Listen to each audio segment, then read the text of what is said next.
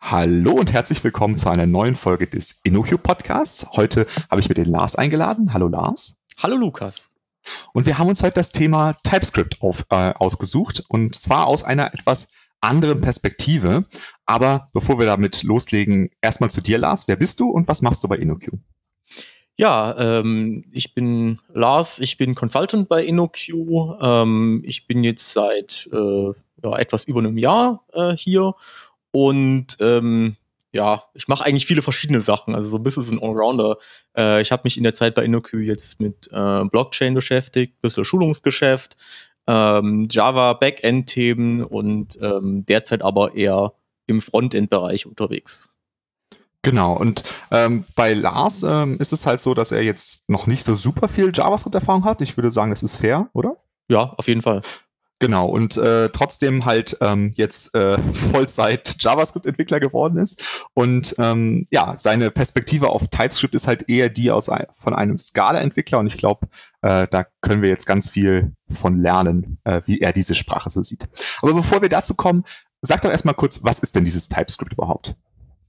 Ja, TypeScript ist ähm, letztendlich eine syntaktisch sehr ähnliche Programmiersprache zu JavaScript ähm, und hat eben noch zusätzlich Typen. Ähm, also man kann äh, im Prinzip ganz gewöhnlichen JavaScript-Code schreiben. Also die Syntax sieht genauso aus, die Keywords sind genauso, es gibt die gleichen Features, Classes, Functions und so weiter. Äh, man kann halt zusätzlich noch Typen ranschreiben. Und es gibt noch ein paar extra Features obendrein, ähm, die man vielleicht so aus Java gewohnt ist, wie irgendwie Sichtbarkeit von Properties. Ähm, aber ansonsten ähm, ist es im Prinzip, wenn man es mal auf, einen, auf eine Phrase runterdampfen wollen würde, wäre es quasi JavaScript plus Typen. Mhm.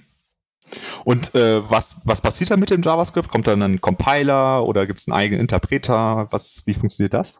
Ähm, der gängige Ansatz ist, dass man ähm, den TypeScript-Code nimmt und dann mit äh, entweder mit dem offiziellen TypeScript-Compiler nach JavaScript kompiliert oder transpiliert, wie man so in der Community sagt. Man kann aber auch sowas benutzen wie Babel oder oder Sucrase oder alle möglichen anderen Transpiler, die eben auch TypeScript-Support haben. Ähm, da gibt es also ganz viele verschiedene Möglichkeiten, sich in das äh, normale JavaScript-Ökosystem einzugehen. Also wenn man schon eine existierende Toolchain hat, die zum Beispiel Webpack oder Babel oder sowas benutzt, kann man da auch einfach dann das TypeScript-Plugin reinladen und dann ähm, funktionieren die Tools mit TypeScript genauso wie mit JavaScript. Mhm. Aber äh, bis auf so ein paar kleine Ausnahmen ist es, glaube ich, wirklich äh, nur das, was in der ECMAScript-Spezifikation drin steht, plus halt die Typen, die halt nicht in der Spezifikation drin stehen. Aber vielleicht auch sogar ein paar Features, die in aktuellen Browsern vielleicht noch nicht funktionieren, aber die dann halt ähm, rückwärtskompatibel kompiliert werden, richtig? Genau, richtig. Und mhm. ähm, man kann eben, wenn man den offiziellen TypeScript-Compiler benutzt, dann kriegt man halt auch das Typ-Checking. Das nutzt man meistens ähm, im, im Development-Modus, also dass man halt auch die Typ-Errors angezeigt bekommt. Äh, und äh, es gibt aber auch die Möglichkeit, das quasi on the fly zu transpilieren. Das kann manchmal sinnvoll sein, wenn man direkt irgendwas im Browser ausführen will. Ähm, und es gibt mittlerweile auch äh, Tools, quasi, dass man vor Node.js hängen kann und das dann quasi auch on the fly computer. Also es gibt da ganz viele verschiedene Möglichkeiten, ähm, das dann letztendlich auszuführen. Ähm, ja, gemein also ist in allen, gemein ist in aber allen, dass sie irgendwie JavaScript erzeugen, was dann ausgeführt wird. Mhm. Genau, also es ist keine eigene äh, Engine geschrieben worden oder sowas. Ne? Also es ist genau. wirklich genau. äh, eine Sprache, die dazu gedacht ist, zu JavaScript kompiliert zu werden.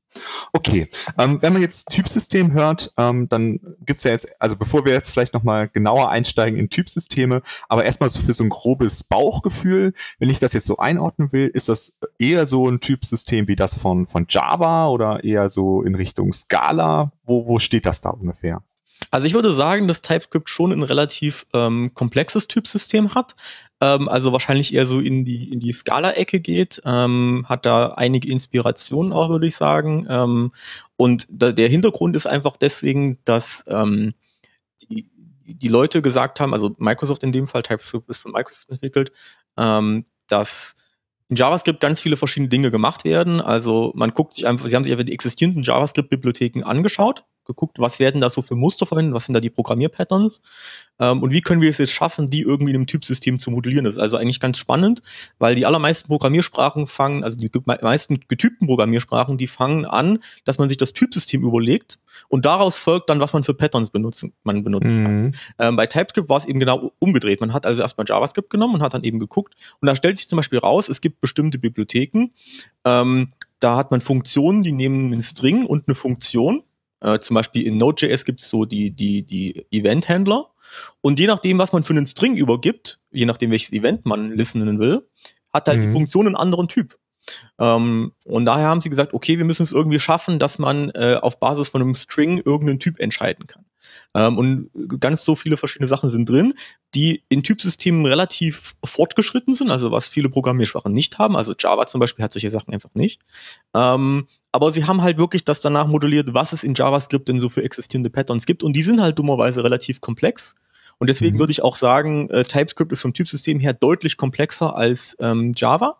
Aber sie haben es gleichzeitig auch geschafft, dass es extrem benutzbar ist. Also sie haben das wirklich sehr gut geschafft, in existierendes Tooling so zu integrieren, dass man ähm, ja, also dass man eigentlich sehr selten in irgendwelche bizarren Use Cases reinläuft, wo man dann gar nicht mehr weiß, was man tun muss. Ähm, mhm. Das also meiner Ansicht nach haben sie das sehr gut hingekriegt, das irgendwie äh, zu integrieren mit den existierenden Bibliotheken. Okay, ähm, wenn, wenn ich mir jetzt äh, das, den Begriff Typsystem höre, ne, dann, dann äh, was bedeutet das eigentlich erstmal? Also was, was ist ein Typsystem? Ja, ein Typsystem ähm, legt eigentlich irgendwie fest, welche Operationen ich auf welchen Werten ausführen kann und was das bedeutet, also welche Ergebnisse dabei rauskommen können.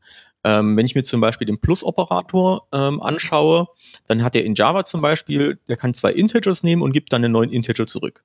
Ähm, oder wenn der zwei Strings nimmt, gibt er einen String zurück. Und ähm, in äh, bestimmten Typsystemen ist es halt sehr eingeschränkt. Ähm, also in Sprachen wie Haskell zum Beispiel kann ich halt wirklich nur Integer auf Integer addieren, dann kommt halt immer Integer raus. Und in Systemen wie äh, Java kann ich auch einen String und einen Integer addieren, dann wird der Integer halt zu String konvertiert. Mhm. Und in Typsystemen wie oder in, in Systemen wie JavaScript kann ich eigentlich alles mit jedem addieren. Da kann ich Array plus Object und dann kommt halt irgendwas raus. Und das ist halt im mhm. Regelfall nicht das, was ich will. Ähm, und ein Typsystem würde halt hergehen und würde eben jetzt einschränken, äh, was man machen kann. Und das müssen halt nicht nur Operatoren sein, das können halt auch sowas wie Klassen oder Funktionen, alles Mögliche sein. Äh, ein Typsystem hilft also einem die, die, also man kann im Prinzip alle möglichen Ausdrücke erstmal hinschreiben, nicht alle davon machen Sinn. Und ein Typsystem hilft dir quasi dabei, die Ausdrücke zu hinzuschreiben, die auch wirklich Sinn machen und die halt abzulehnen, die keinen Sinn machen. Also zum Beispiel Object plus Array, das macht halt einfach gar keinen Sinn. Und mhm. das System würde das eben statisch herausfiltern. Okay, äh, wenn wir jetzt mal bei dem Beispiel addieren bleiben, dann ähm, ist es ja so, äh, dass ich in JavaScript wirklich alles mit allem addieren kann. Ähm, schränkt äh, TypeScript mich jetzt da ein und äh, verhindert Dinge, die ich sonst, die ich in, in JavaScript eigentlich tun könnte, wie beispielsweise jetzt Hallo plus 5 zu rechnen, äh, was in JavaScript halt Hallo 5 ergeben würde. Ähm, darf ich das dann noch oder ist das jetzt verboten von TypeScript? Äh, es gibt bestimmte Sachen in TypeScript, die immer noch erlaubt sind und andere Sachen, die dann verboten sind. Also der, äh, der Fall ähm, äh, Object plus Array würde von TypeScript verhindern werden. Ich bin mir gerade nicht hundertprozentig sicher, was bei String plus Number passieren würde. Es kann gut sein, mhm. dass es das weiterhin zulässt. Ähm, das ist halt einfach ein Trade-off an vielen Stellen. Also man kann zum Beispiel sagen, ich nehme eine bestimmte Menge von Type Coercions hin ähm, und lasse die durch und andere Sachen halt nicht.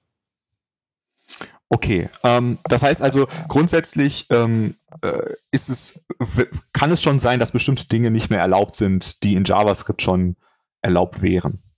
Genau, also alle möglichen Sachen haben in JavaScript ja eine definierte Semantik. Wenn man mhm. wissen will, was Object plus Array bedeutet, kann, braucht man ja bloß in die Spezifikation reinzuschauen oder man guckt, was Node macht oder was Chrome macht oder was auch immer. Ähm, und das ist also insofern, das Programm crasht nicht, wenn ich das mache. Trotzdem ist es halt so, dass man sich gesagt hat, das ist eigentlich im Regelfall ein Fehler. Also es passiert extrem selten, dass man ein Object und ein Array aufeinander addieren will. Mhm. Verstanden.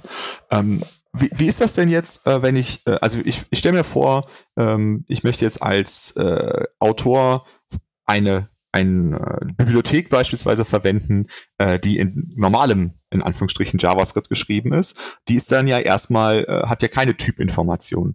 Wie funktioniert da jetzt die Zusammenarbeit zwischen dieser, dieser statisch typisierten Welt in, in TypeScript und der JavaScript-Welt? Es gibt in, in TypeScript so einen Catch-all-Typen, der heißt einfach Any.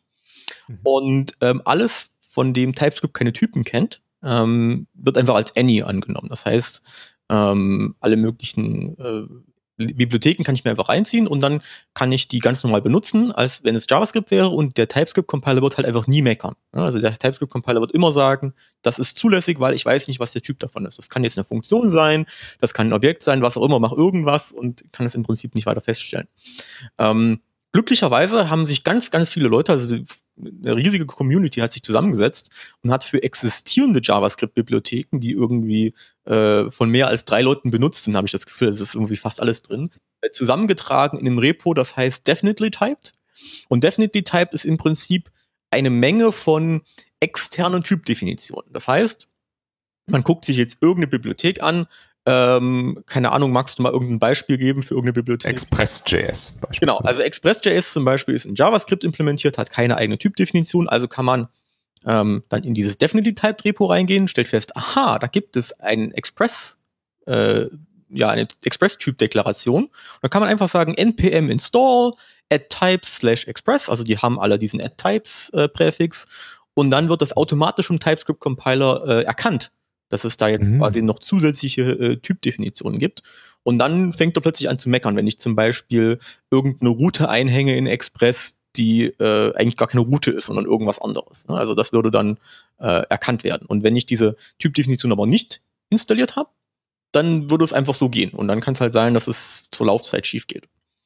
Aber das heißt, dass äh, diese, diese Typdefinitionen aus diesem Definitely Typed sind nicht Teil der Bibliothek selbst. Also das wird nicht von dem Express NPM-Paket mit ausgeliefert, sondern es ist ein separates Paket und der, der Compiler weiß dann, okay, diese zwei Sachen, die gehören zusammen. Äh, deswegen ähm, benutze ich jetzt die Typinformation aus diesem einen Paket äh, für das andere. Genau, aber ich würde das noch mal ein bisschen einschränken. Also bei Express ist es der Fall, das ist getrennt. Es gibt die JavaScript-Implementierung, die ist unabhängig von der von der Typdefinition.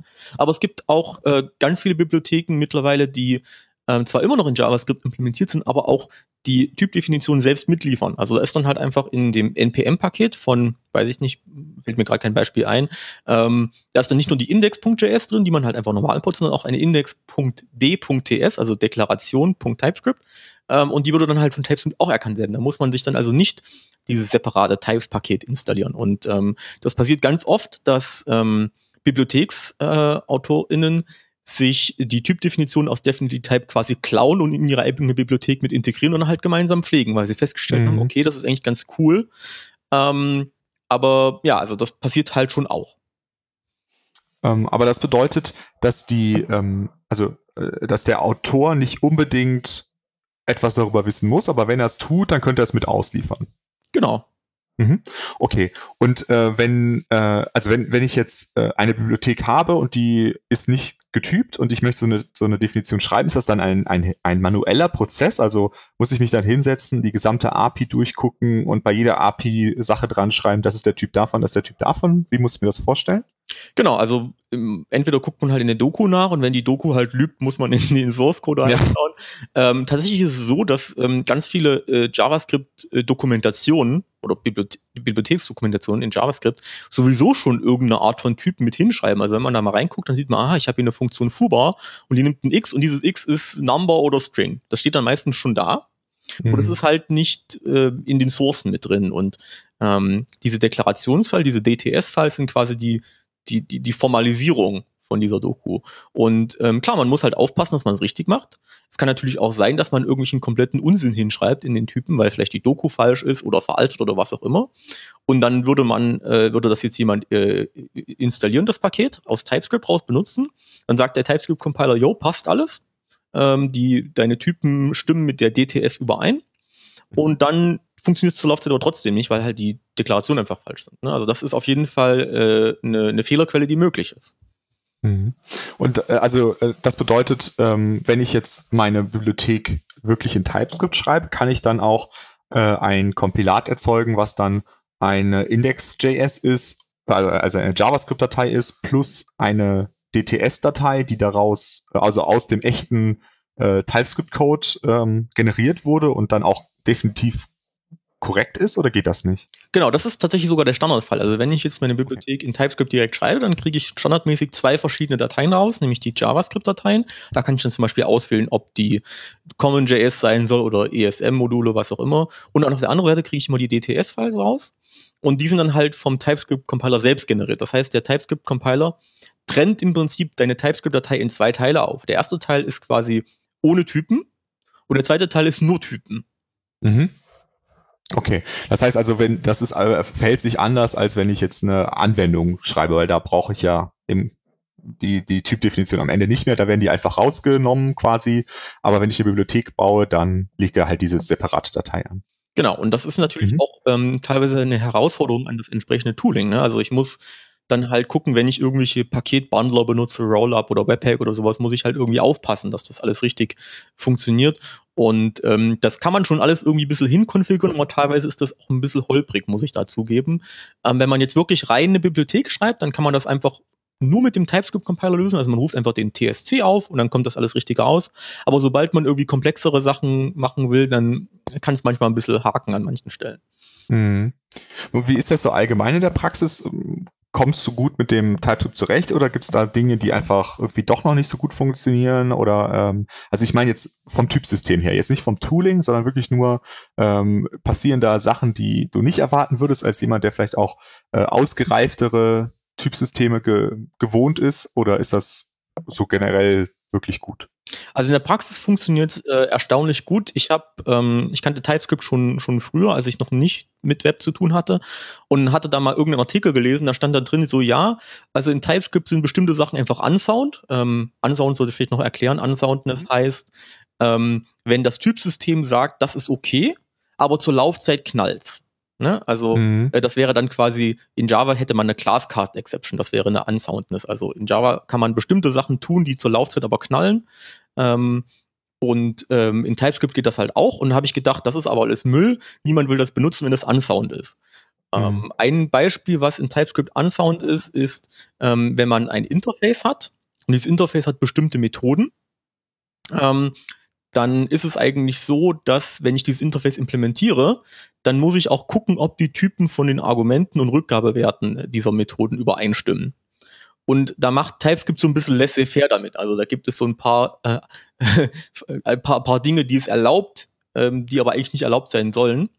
Und sie begründen das damit, ja, das müssen wir pragmatisch machen, weil bestimmte JavaScript-Bibliotheken, die machen das halt einfach so und das wäre blöd, wenn wir jetzt sagen würden, das geht so nicht. Mhm. Ähm, und ich habe damals gedacht, boah, das ist ja voll blöd, ähm, da kann man ja Code schreiben, der, wo man sich dann quasi in falscher Sicherheit wähnt. Und äh, nachdem ich das aber jetzt eine Weile benutzt habe, stellt sich einfach raus, das passiert echt nicht so oft. Also, mhm. also ich bin jetzt persönlich in Produktion vielleicht äh, einmal in so ein, so ein Ding reingelaufen, ähm, wenn überhaupt. Ähm, und das ist also, ich habe am Anfang gedacht, das ist viel schlimmer, als es dann wirklich ist. Und ähm, eine andere Fehlerquelle, die halt sein kann, ist, dass wenn man in dieses Definitely Typed reinschaut und dann sind halt die Typen vielleicht einfach schlecht oder, oder stimmen nicht mit der Realität überein. Ähm, das ist halt ein generelles Problem von Open Source. Ähm, wenn es halt nicht richtig ist, muss man es halt selber fixen. Das kann halt mhm. einfach passieren. Ähm, da mache ich auch niemanden Vorwurf. Das sind Leute, die machen das freiwillig in ihrer Freizeit ja. meistens.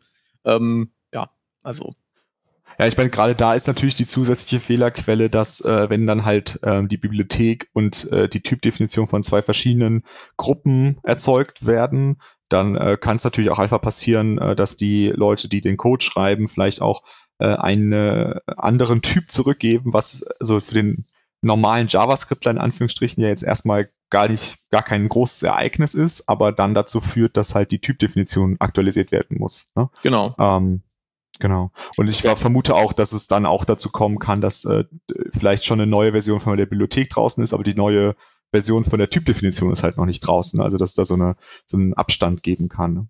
Genau, aber äh, äh, äh de facto ist es so, dass das alles gar keine Riesenprobleme sind, was ich gerade genannt habe. Also mhm. Also in der Praxis funktioniert es wirklich ausgesprochen gut, viel besser, als ich erst gedacht habe.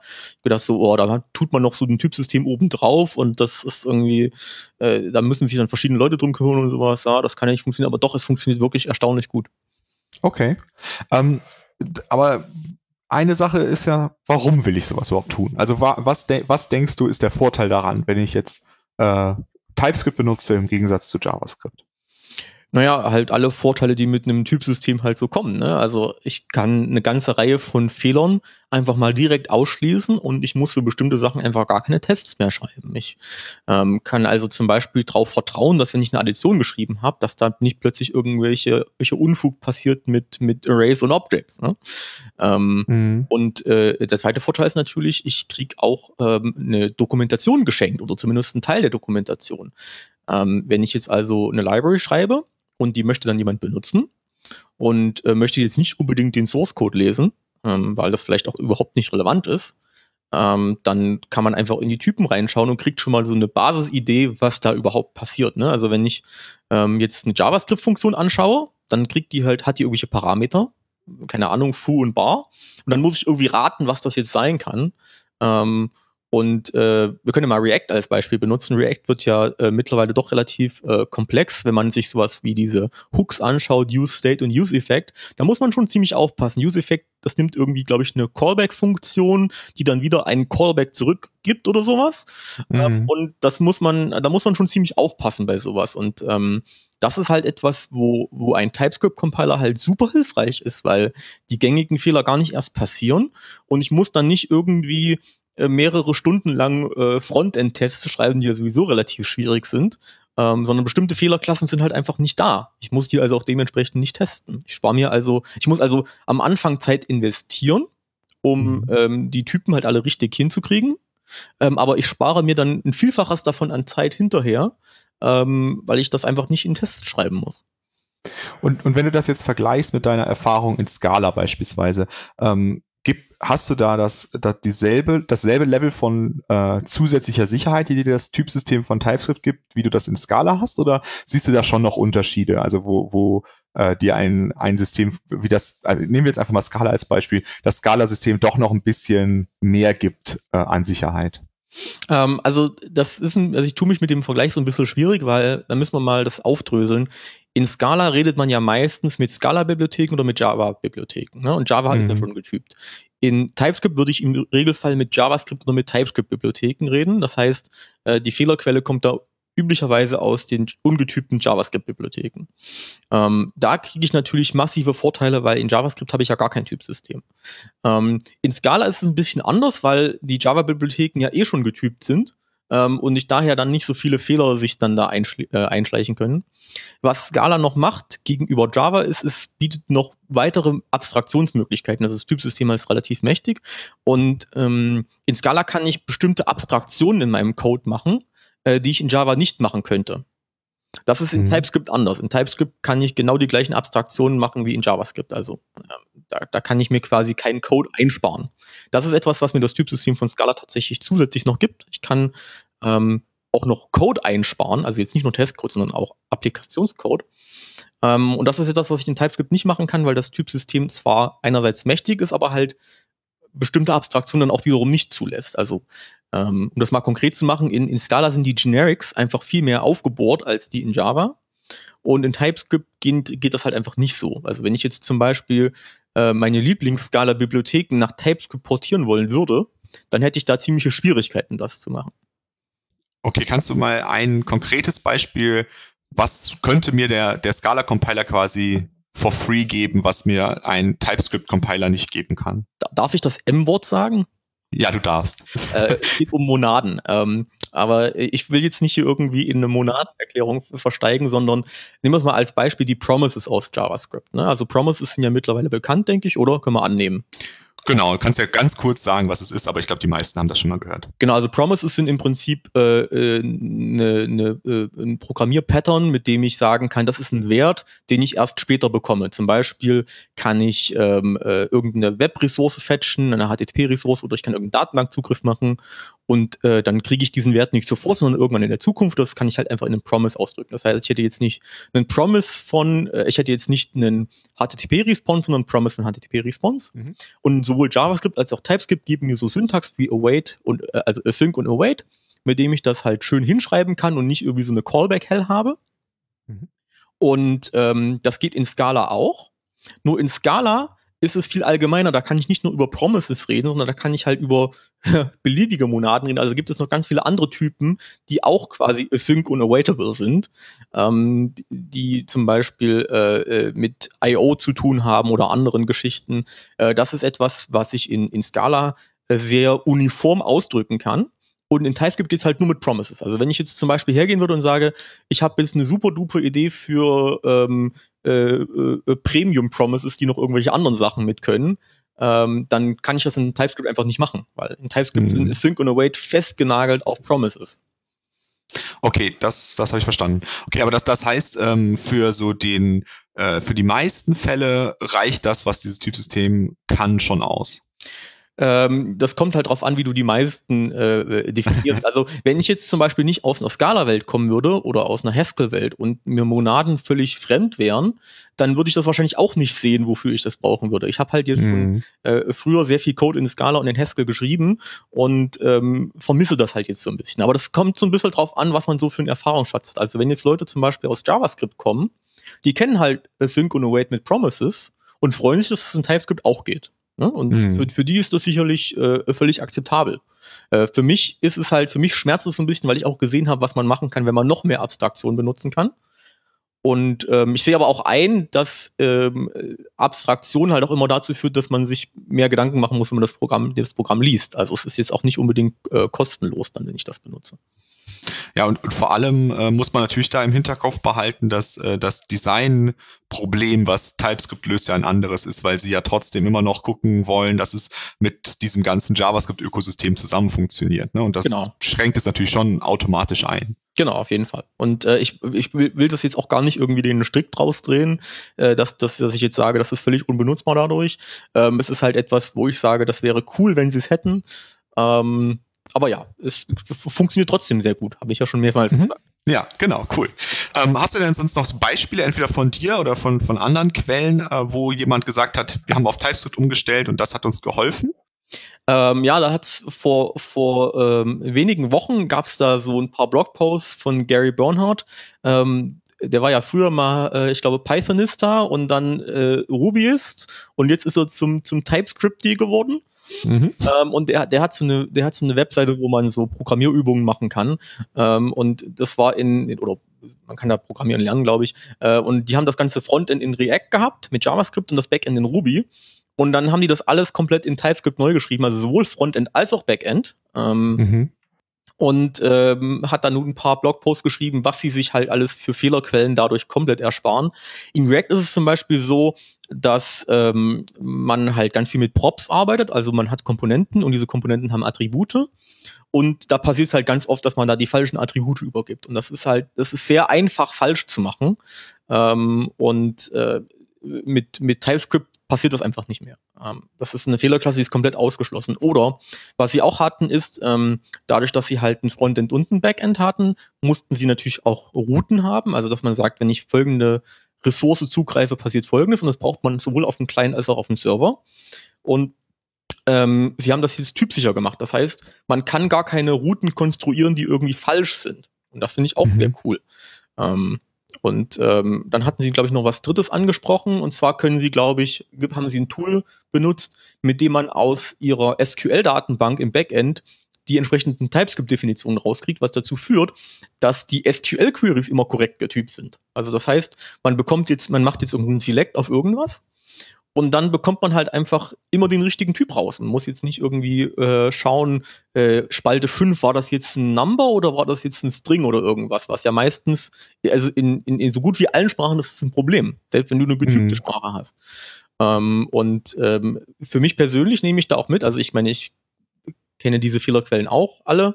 Äh, für mich persönlich nehme ich einfach mit, dass der Hauptvorteil ist, dass das Refactoring viel, viel entspannter wird. Ne? Also ich kann ähm, ich, ich, ich muss jetzt nicht irgendwie gucken, dass ich 99% Test-Coverage habe, bevor ich anfangen kann zu refactoren, sondern ich kann einfach, wenn ich irgendein Problem sehe, dann refactore ich. Und wenn es kompiliert, dann funktioniert es auch. Und mhm. das ist halt, das ist halt ein riesiger Vorteil, wo ich, wo ich sage, das kann mir eine Sprache wie JavaScript nicht geben. Da muss ich halt immer gucken, dass ich möglichst viel Test-Coverage habe und erst dann bin ich mir vielleicht sicher, dass mein Refactoring funktioniert hat. Und das bedeutet, dass es da auch äh, so Tooling-Support gibt, um jetzt beispielsweise Rename von Sachen machen in einer, in einer sicheren Art und Weise oder sowas. Also diese typischen äh, einfachen Refactorings äh, automatisch auch durchzuführen. Ist das auch was, was da geht? Oder? Also ich mache das mit IntelliJ. Ähm, die mhm. haben ein sehr gutes äh, TypeScript-Plugin. Und ähm, das funktioniert eigentlich so, wie man es für andere Programmiersprachen auch kennt. Also man hat da Code Completion und ähm, Find Usages und sowas und das funktioniert halt alles sehr zuverlässig, weil sie eben Zugriff auf die Typen haben. Mhm. Ähm, fairerweise muss man sagen, dass IntelliJ auch einen guten JavaScript-Support hat, aber da fehlt halt einfach zusätzliche Informationen. Also da kann man halt diese Refactorings nicht so problemlos durchführen. Mhm. Also es gibt dir einfach auch, also sowohl toolgestützt als auch manuelles Refactoring fällt dir einfach viel, viel leichter. Genau, und ich möchte mhm. behaupten, dass es sicherlich auch für VS Code und die ganzen anderen äh, äh, Editoren und IDEs da Plugins gibt. Ähm, dadurch, dass halt Microsoft dahinter steht, ähm, haben die natürlich auch äh, entsprechend äh, Möglichkeiten und Ressourcen, um da gutes Tooling zu bauen da drumherum. Mhm. Klar. Okay, cool. Ja, gibt es sonst noch Beispiele, die du uns noch mitgeben willst? Oder? Ja, vielleicht ein Beispiel aus einem aktuellen Projekt. Ähm, da kann man jetzt drüber diskutieren, ob das ähm, äh, eine coole Sache ist oder ob man sich da, ob ich mich da ein bisschen verkünstelt habe. Ähm, ich habe da so eine äh, Bibliothek gebaut für TypeSafe ähm, Remote Procedure Calls. Ähm, man, ja, also ich habe quasi Soap neu erfunden. Wurde mal wieder Zeit. Ja, nee, also da geht es im Prinzip darum, dass man ähm, zwischen, dem, zwischen iFrames kommuniziert. Ähm, ich habe also Code, der läuft in einem iFrame und ich habe Code, der läuft außerhalb des iFrames. Und ähm, zwischen diesen äh, zwei äh, äh, ja, Domänen kann ich in JavaScript mit dem sogenannten Post-Message ähm, kommunizieren. Ich kann also Objekte hin und her schicken. Und ähm, äh, äh, das Problem ist jetzt so ein bisschen, ich kann halt nur einfach Objekte hin und her schicken. Ich kann also jetzt nicht direkt eine Methode aufrufen. Und das ist auch alles so gewollt. Also das hat ja auch alles Sicherheitsgründe. Ich will halt nicht, dass der iFrame irgendwie beliebigen Kram außenrum manipulieren kann. Dafür ist ja ein iFrame gedacht, der isoliert irgendeinen mhm. Code von, von, von der Außenwelt ähm, oder die Außenwelt vom Code, also beidseitig. Und man kann halt da über dieses, über diese Post-Message kann man halt Objekte hin und her schicken. Und ich fand das irgendwie super äh, aufwendig, das zu machen. Also man baut sich irgendwelche Objekte zusammen, da steht dann vielleicht irgendwie ein Label dran oder irgendein Tag oder was auch immer. Dann muss man sich da irgendwelche Argumente zusammendröseln. Und ähm, vielleicht hat man auch irgendwie geschachtelten Funktionsaufrufe. Und ich habe mir gedacht, das muss doch irgendwie cooler gehen. Ähm, und man kann das jetzt so machen, dass man in TypeScript quasi ein also ich habe jetzt eine Bibliothek gebaut. Ähm, da kann man einfach ein Interface definieren. Dieses Interface ist quasi das Objekt, was man letztendlich irgendwie aufrufen will. Also das kann zum Beispiel ähm, irgendwelche Zugriff auf Local Storage sein, auf sonst irgendwelche anderen Sachen. Ähm, und das ist ein ganz normales Objekt. Und ähm, auf Client-Seite kann ich einfach dieses Objekt aufrufen. Dann übernimmt die Bibliothek das zu übersetzen in diesen Post-Message-Call und auf der anderen Seite übernimmt die Bibliothek die Übersetzung von dem Post-Message-Call wieder zurück in den ähm, eigentlichen Methodenaufruf und umgekehrt halt auch. Und das funktioniert auch für verschachtelte Aufrufe und da können auch Promises involviert sein. Das geht alles super. Und das Coole daran ist jetzt, dass wenn ähm, der Client, also es gibt eigentlich zwei coole Sachen. Einerseits auf Client-Seite, also im iFrame, wenn der Client versucht, eine Methode aufzurufen, die es nicht gibt, dann sagt der TypeScript-Compiler, nö, darfst du nicht. Und mhm. der zweite coole Punkt ist, auf Serverseite, wenn jetzt der Server diese API implementieren will, also wenn er quasi äh, sagen muss, was passiert denn, wenn diese Methode aufgerufen wird, und der Server implementiert die falsch, dann gibt es auch einen Fehler von TypeScript. Das heißt, ich habe also sowohl den Client als auch den Server, der ist irgendwie getypt und ähm, getypt checkt. Und mhm. äh, beide sind aber aus der gleichen, aus dem gleichen Interface heraus generiert. Also ich schreibe quasi einmal mein ideales Interface, was ich haben will, und dann kann mir diese Bibliothek sowohl einen Server als auch einen Client daraus erzeugen. Und ähm, ich habe dann mal versucht, wie weit man das treiben kann und habe dann festgestellt, dass es eigentlich völlig irrelevant ist, dass diese Sachen über Post-Message in iFrames kommunizieren. Man kann das Ganze auch über HTTP legen oder über andere Transportmöglichkeiten. Und ähm, der, der Client und der Servercode ist fast komplett identisch. Also da gibt es quasi keine, äh, äh, keine großen Unterschiede und insbesondere müssen weder Client noch Server wissen, worüber sie kommunizieren. Ähm, und äh, alles ist getypcheckt und äh, wunderbar und Rainbows und Unicorns. Und äh, der Soap-Traum lebt. Genau, ja, äh, genau. Also ich würde jetzt nicht behaupten wollen, dass, das, dass man das unbedingt über HTTP sprechen will, aber äh, für, für, für Testzwecke ist das manchmal ganz praktisch, wenn man das auch über andere ähm, über andere Transportwege testen kann. Ja, und speziell auch für diesen, diesen Use Case, den du, äh, an dem du ja arbeitest. Ne? Genau. Cool. Ja, vielen Dank, Lars. Äh, das, das war eine super Übersicht. Ähm, ja, wenn du sonst nichts mehr hast.